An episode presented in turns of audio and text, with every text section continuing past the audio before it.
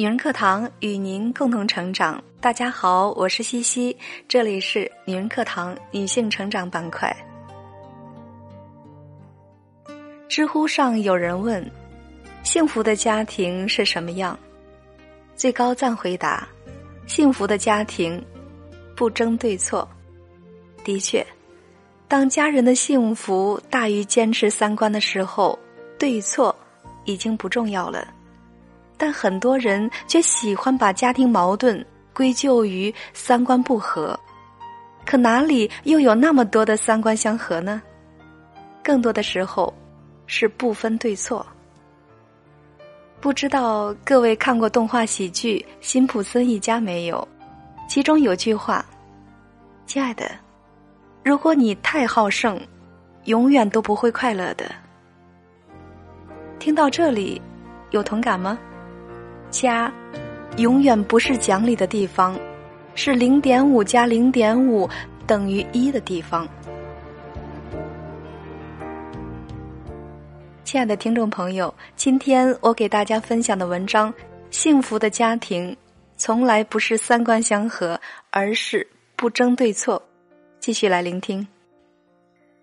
马东主持节目时曾提及他的母亲，七十六岁的老母亲。最喜欢关灯，只要没人在，他就第一时间关掉。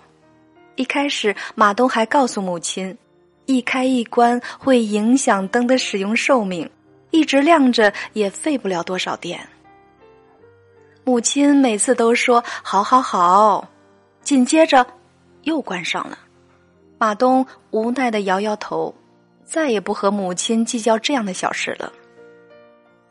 节约用电。已成为马东母亲的思维定式，就算告诉他不用随时关灯的道理，但也改变不了这位母亲过去积累下来的行为。那我们的父母亲，是不是也有和马东母亲相似的地方呢？一遍一遍的告诉他们，隔夜的剩菜不要再吃，可他们应声之后，接着就把剩菜放入冰箱。你也可能一遍一遍和他们强调不要再给孩子买零食，可答应之后转身就带着孩子去超市。但很多人没有像马东那样，而是嫌弃自己的父母墨守成规、三观不合，甚至为了争个对错与父母面红耳赤。这样做的结果，既伤害了父母。也彼此有了隔阂。我有位同事和我抱怨他的父亲，说母亲去世的早，农村夏天热，好不容易让父亲来城里避暑，结果闲不住的父亲第二天天不亮就去广场捡塑料瓶。他告诉父亲，他的做法会让别人说他不孝顺。父亲却说：“习惯了劳动，过不了城市老人的那种娱乐活动。”儿子说：“父亲不懂享福。”父亲说：“儿子看不起自己。”结果，老人摔了门，愤然离去，回了老家。这样的小事，谁对谁错，根本不容争辩。子女应该明白，天下没有不是的父母。即使他们的一些行为在你眼里不合时宜，甚至有失体面，但想想他们所处的生活环境和生活习惯，这些还算是个事儿吗？儒家经典著作《礼记》中说道：“孝子之养，首先是乐其心，就是让父母心情快乐。”杨绛在《我们仨》里说过这样的小事：我和钟书在出国的轮船上吵过一架，起因一个法文的读音。我说他的口音带乡音，他不服，说了许多伤感情的话，我也尽力伤他。然后我请同船的一位法国人公断，他说我对他错，赢是赢了。可我却觉得很无趣，也不开心。夫妻相处总会有分歧，若非要争个对错，殊不知赢了结果，输了感情，自己还落个不痛快。遗憾的是，很多人不懂这个道理，对一些小事上纲上线。你说想学瑜伽，他非说买个垫子回家练；你说去外面吃饭，他非说外面都是地沟油；你说大海很漂亮，他非说大海淹死过很多人。那谁对谁错呢？其实都没错，不过是看法不同罢了。经常会有人问：好的婚姻到底是什么样呢？三观相合。好的婚姻，三观固然重要，但比起三观相合，更重要的是不争对错。刘涛和王珂的爱情故事被很多人熟知，他们之间的相处之道。就是不争对错。在一次访谈中，刘涛说：“有时候争论是不会有结果的，但争论的过程会让彼此觉得很累，心里还不舒服。我觉得任何的计较都是伤害。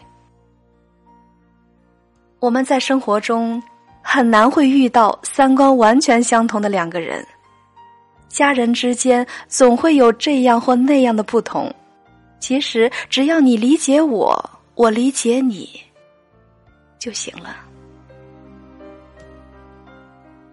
前面讲了子女和父母、妻子和丈夫之间的家庭相处，那父母和孩子之间又该如何相处呢？知乎上有一位叫极乐的网友讲了一个故事。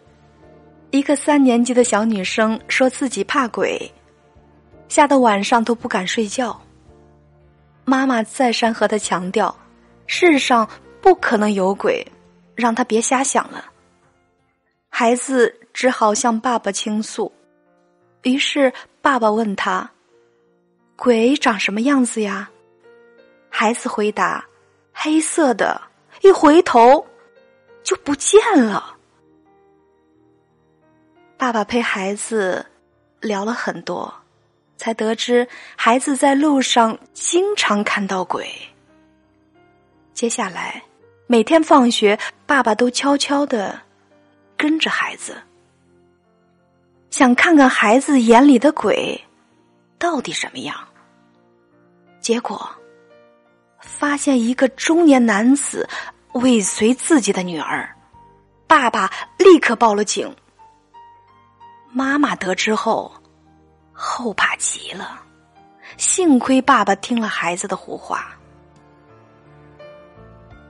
很多时候，家长总是以成人的思维去否定孩子的说法，不仅会折断孩子发挥想象的翅膀，更会阻断孩子表达自己的欲望，甚至还训斥孩子：“你是小孩儿，我知道的比你多，你得听我的。”殊不知，孩子的世界和成年人是不同的。孩子的世界充满了想象力，哪里有绝对的是非对错？孩子只不过是说出自己的真实想法而已。雪化了是什么？孩子回答：“雪化了是春天啊。”难道有错吗？家事无对错，只有合不合。家是藏爱的地方，不是说理的地方。懂得退出家庭战场的人，不是逃兵，是智者。亲爱的听众朋友，感谢您的聆听。如果喜欢我的声音和我们的节目，可以在文章末尾给我们点赞或留言。如果还想查看节目的文字稿或与我们取得更多交流，欢迎关注“女人课堂”微信公众号 FM 幺三三二，更多精彩女性成长内容与您共享。我是西西，我们下期节目再见。